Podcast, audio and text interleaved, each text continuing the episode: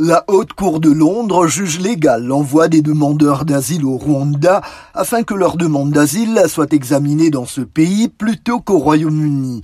Elle est également d'avis que les dispositions prévues par le gouvernement britannique ne contreviennent pas à la Convention de Genève sur les réfugiés. Le gouvernement conservateur de Rishi Sunak veut désormais presser le pas. Les expulsions vers le Rwanda ne représentent qu'une partie de notre plan contre l'immigration illégale, a néanmoins expliqué le Premier ministre. Il a promis un système où si vous arrivez au Royaume-Uni illégalement, vous n'aurez pas le droit de rester. Les opposants au projet ont accueilli le jugement avec déception et colère. Le Refugee Council qualifie cette politique de cruelle, alors que des ONG comme Care for Calais et Detention Action envisagent de faire appel du verdict. Le Rwanda, pour sa part, dit saluer le jugement.